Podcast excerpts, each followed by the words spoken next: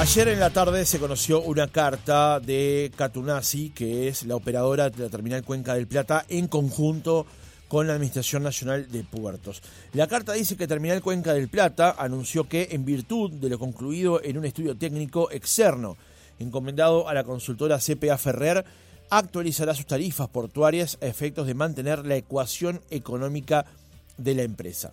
La incidencia de la caída sostenida del tipo de cambio y el aumento de los costos en pesos medidos en dólares de la actividad generaron una situación que no es posible mantener y que implica la inevitable decisión de actualizar los precios de los servicios. Del mismo modo que otros operadores logísticos, tanto portuarios como extraportuarios y aeroportuarios, TCP aplicará una actualización de sus tarifas. En este caso, la actualización será del 24,1%, que corresponde exclusivamente al valor de actualización de la ecuación económica desde fines de 2020 a la fecha. Conocida esta novedad ayer, la Cámara de Industrias publicó en su cuenta de Twitter que ante el comunicado de Catunasi TCP, informamos desde la Cámara que se están realizando gestiones al más alto nivel en procura de revertir tal decisión, la que de implementarse causaría un impacto muy negativa en nuestra industria exportadora. Y agrega en ese tuit que le recuerdan a los lectores que ANP, la Administración Nacional de Puertos, participa con un 20% del paquete accionario de TCP. ¿Cómo impacta justamente esta decisión tomada por el administrador portuario? Estamos en comunicación con Fernando Pache, presidente de la Cámara de Industrias del Uruguay. Pache, ¿cómo le va? Buenos días. Muy buenos días, ¿cómo están ustedes? Muy bien, muchas gracias por atendernos. Eh, Pache, ¿cómo recibieron ayer esta notificación por parte de TCP de aumentar sus tarifas? Bien, eh, lo recibimos ayer, ya tarde, eh, entrada a la noche, digamos.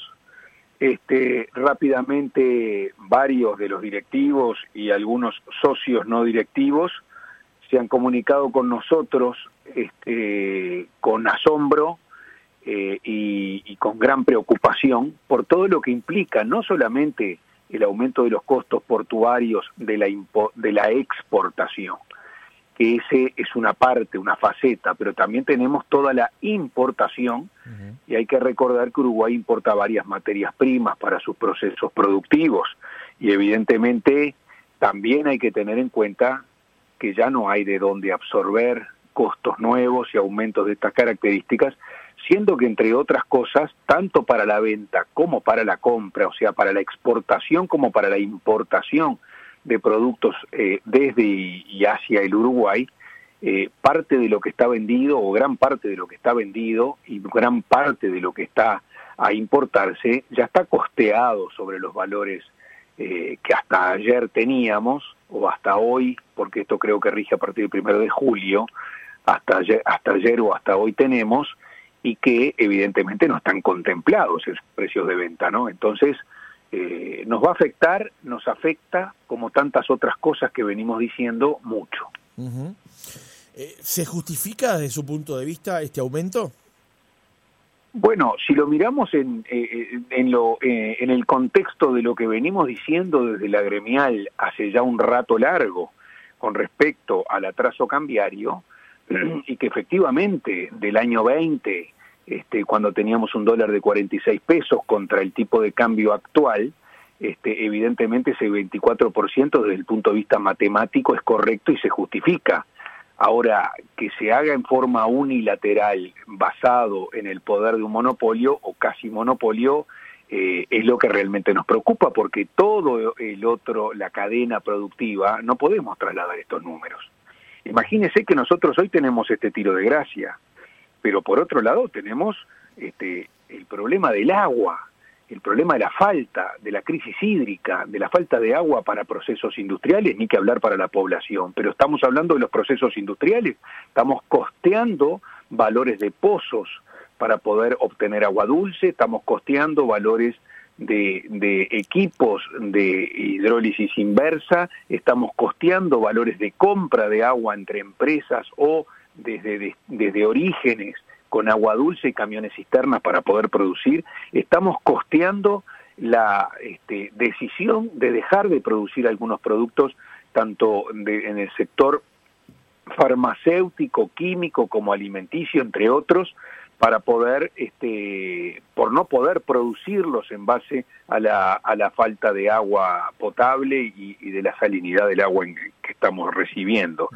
Estamos con una tasa consular, en el caso de las importaciones, del 5% de, de costo este, de terceros países y del 3% en el Mercosur. Hemos pedido incansable cantidad de veces este, que a las materias primas de procesos productivos que se van a terminar de elaborar o de fabricar un producto X en el Uruguay, se le exima la tasa consular, porque es un golpe que ya viene de gobierno anterior, pero en definitiva es un golpe que, que, que, reciben eh, eh, los industriales que quedan a la par de un producto terminado importado que va directamente al consumidor a, en diferentes este, puntos de venta, ya sea comerciales o, también de, digamos, de grandes superficies, y estamos igual, en iguales condiciones, el que lo va a producir en Uruguay que el que lo va a importar. Eh, que lo va a, comercializar como producto terminado. Después tenemos eh, eh, lo que venimos diciendo, la situación del contrabando, el cruce indiscriminado en la frontera y, bastante descontrolado por falta de personal en la aduana. Este, que nosotros no atacamos a la aduana, por supuesto que no, estamos poniendo en informe la realidad que vivimos. Hay empresas que han disminuido entre 35 y 40% sus ventas en el litoral, es evidente y está ya este, este, como que se dice, este, evaluado que tenemos entre el 13 y el 15% de desocupación en los países, en los, este, en, los departamentos del litoral del país. Eh, por otro lado, ahora se nos, evidentemente, al encarecerse el puerto de esta manera, si esta medida sigue en pie, tenemos que empezar a mirar hacia, hacia la frontera, tenemos que mirar hacia la importación o exportación terrestre desde el Brasil. Pero por otro lado, los mensajes que recibimos en alguna oportunidad del gobierno es que la relación con Brasil este, bueno, hay que empezar a mirar para otro lado y tratar de ver este, cómo podemos encontrar eh, otros caminos, pero siempre mencionando la palabra Brasil en cierto descontento. Eh, es altamente preocupante. O sea, estamos en jaque los industriales. Y ni que hablar con las exportaciones a la Argentina. Eh, son un caos, son un imposible. hemos pedido el, el, pago en moneda local, recuérdelo que venimos desde el mes de agosto del año pasado, profundizándolo en el mes de noviembre del año pasado, trabajando incansablemente y yendo y viniendo a la Argentina para ver cómo podemos encontrar un camino del pago en monedas locales, en pesos uruguayos contra pesos argentinos, con arbitrajes adecuados. El gobierno uruguayo, soy consciente que avanzó una cantidad, el gobierno argentino también soy consciente de que ha pedido ciertas condiciones que no son viables para el lado uruguayo, pero bueno, hay que, hay que, hay que redoblar esfuerzos para encontrar algún camino que le permita a la industria uruguaya ser más competitiva. Claro, usted eh, maneja, por lo visto, varios frentes donde los industriales están expuestos, tanto internos como externos, y eh, se refiere a eso, a la falta de competitividad, y se lo planteo porque ayer, al tuit que publicó la Cámara de Industrias, usted le, le agrega un comentario suyo, donde dice como industriales vemos con asombro una medida unilateral de esta magnitud, me estoy haciendo referencia al aumento de las tarifas portuarias, que no hace otra cosa que profundizar la falta de competitividad que tenemos como industria. Este nivel de aumento no puede absorberse de ninguna manera, esperemos que se logre el equilibrio urgente. Estoy de acuerdo, sí, eso, eso lo publiqué en la noche cuando terminé de hablar con algunos directivos, algunos industriales, cuando leí esta carta de Katun Nací, eh, digamos una y otra vez, y, bueno, este, matemáticamente sacamos las cuentas de, del tipo de cambio del mes de noviembre este, del año 20 a la fecha, aproximadamente el número de ajuste que plantea Katun Nací es eh, efectivamente así, pero por otro lado es unilateral y, está basado en que no hay competencia. Esto es así de claro, porque si hubiera competencia, como nosotros competimos en todos los órdenes, con todos los eh, sistemas logísticos, con todos los procesos productivos, evidentemente donde tenemos la chance de poder competir, podemos ajustar más o podemos negociar mejor. En este caso, se nos viene eh, un verticalazo de un este, operador portuario este, de primera,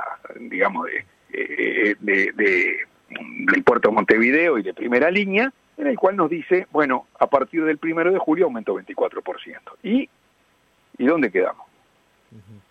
Eh, el tuit también agrega que eh, ustedes piensan realizar gestiones al más alto nivel.